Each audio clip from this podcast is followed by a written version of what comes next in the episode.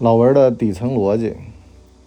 今儿个这集呢，是给那些不太理解自个儿老婆在家待着为什么嫌那么累的臭男人准备的。顺便呢，也得跟像你伯叔一样的在家吃软饭啊，不，在家坚守家庭啊，默默付出的男性留守做一个说明啊，这没有任何洗白的意思啊。首先呢，咱们得回答一个问题，这问题叫你天天都在家待了，怎么会这么累？这个家里面有学龄儿童啊，父母啊就有切身体会。我之前听那个伊土教育的李一诺讲了一个段子，他说女性在职场当中啊，其实舒服的很。为什么呢？比起在家面对那个无理取闹的孩子来说，你在职场，你至少面对的是成年人，是理性的人，而那些小孩子呢，那才是你痛苦的开始啊！这个畏威而不怀德。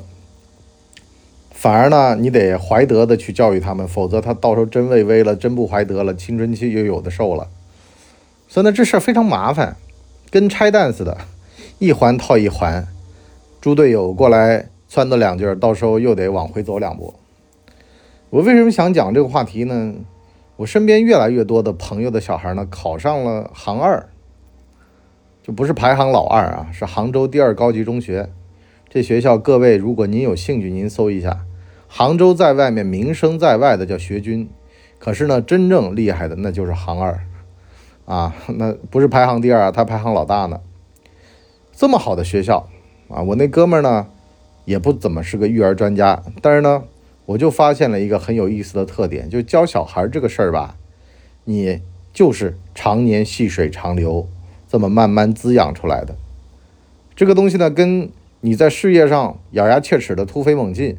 或者呢是逮到机会，它完全不一样的。因材施教，没有任何的能够让你偷步的地方。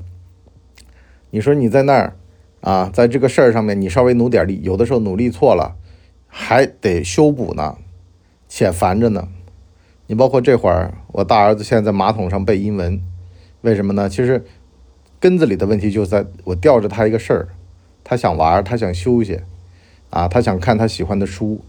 那么为着他自个儿喜欢的书，就其实跟我们成年人有点像的。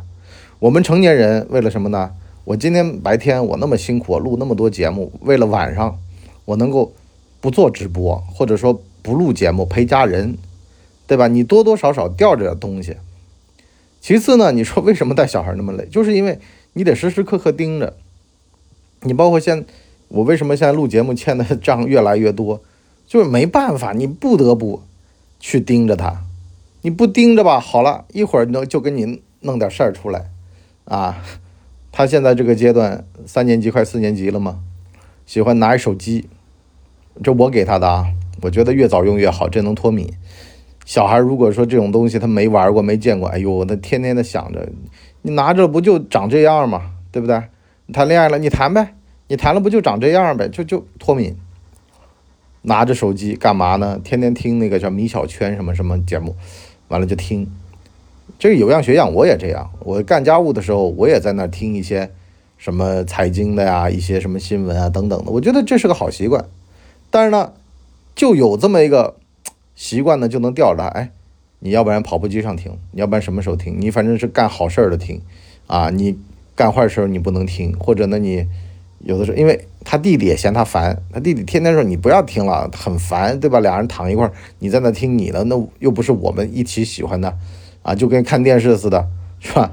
你调了你喜欢的台，我不就崩溃了吗？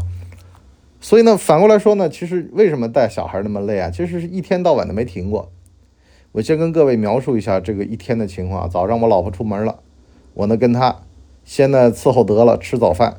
啊，这早饭呢也是半爱吃半不爱吃的，吃完了还得谁来做家务，啊，弄半天，终于呢这个放洗碗机里面弄得了，啊，去背书了，你就看吧，一会儿啊学习就开始讨价还价了，那个我现在的要求是他给我打电话啊，我不要求他能随时见到我，因为像背书这个事儿，安安静静的自个儿一个人待着挺好的，好了就讨价还价了，说我有的我没背好，能不能？或者呢，我背的没那么熟，行不行？有的时候啊，我没背那么顺，行不行？就等等的就会问呢。这个是一个常规啊，各位不要急，不要躁，这是一个很正常的事儿，它是个人性啊，你也不要说一定要怎么样，反而呢一点一点往回劝。啊，是这样也也行嘛，对吧？稍微往那个点也行嘛。这样的话，再给你加点时间，待会玩的时候玩的痛快点，等等的，就一点一点的吊这个的萝卜往前挪。啊，其实就跟运行一家公司，啊，去这个哄自己员工干活一样的。很多时候你没办法的，没得选，只有这么一条路。为什么很多家长在公司单位里面牛的习惯了，回到家里面后来气得脑血流破裂呢？就是因为这个东西真不像你跟成年人沟通那么简单，啊，他但凡有点机会，他就往缝里面钻。但是呢，你可以慢慢的合围，这个地方往那边赶点儿，那个地方往那边赶点儿，有的时候往外出溜点，也别着急，也别气愤，这很正常。啊，这个如果说反而不正常了啊，他如果特别自觉，因为呢自觉的人他不长你家这样。第二个逻辑呢叫桶箍原理。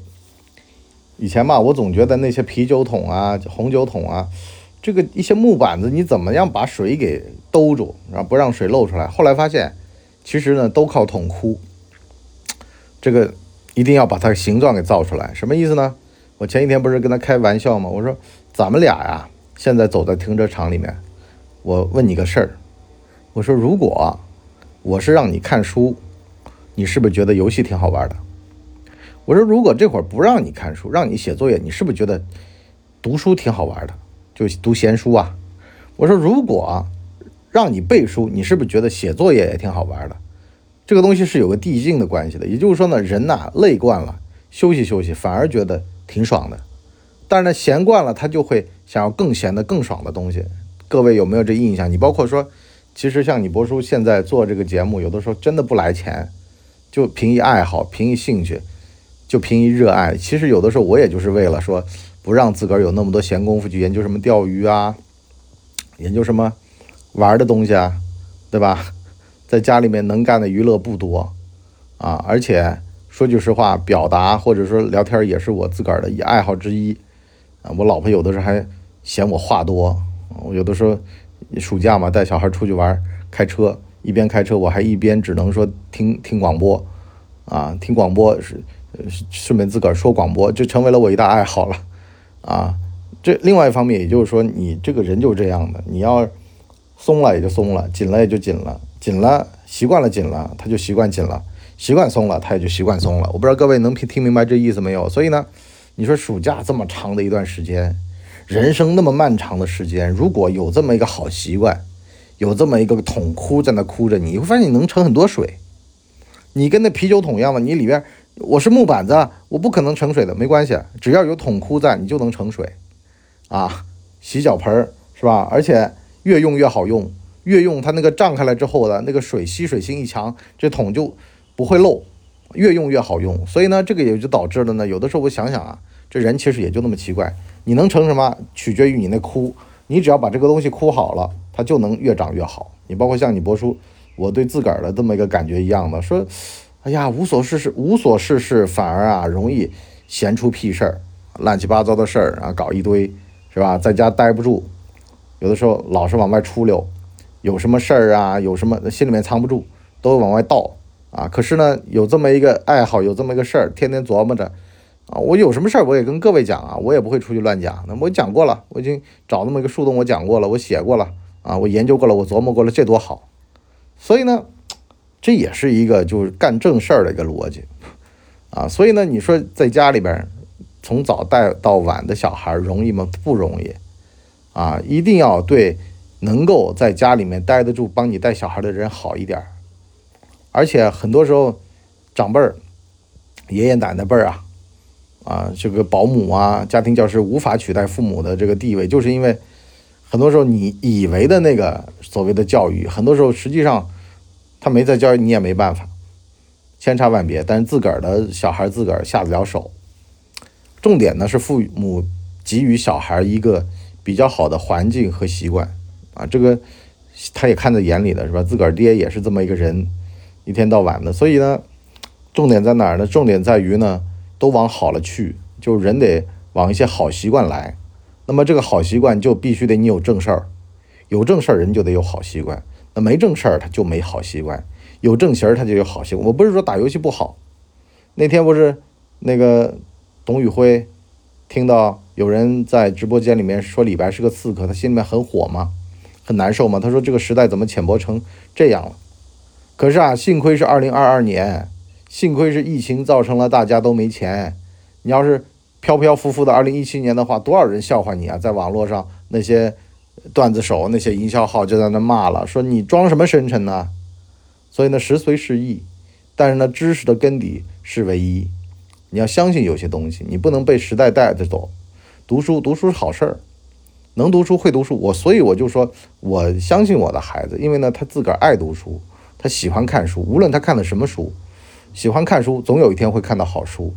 但如果不喜欢看书，那你就算是读到再好的书，你也看不懂。读书这也是需要一个历练和成长和一万小时定律的。书读得越多，读得越快，读得越深，读得越稳。做事儿也一样的。好了，这个我们上半集就先聊到这儿。我们下半集呢讲讲啊育儿心法。什么叫育儿心法呢？就不焦虑的育儿心法。就能够见微知著，慢慢慢慢的沉出香味儿的这俩月怎么干？咱们下半集跟各位聊。好了，我们今天就先到这儿，我们下半集见，拜拜。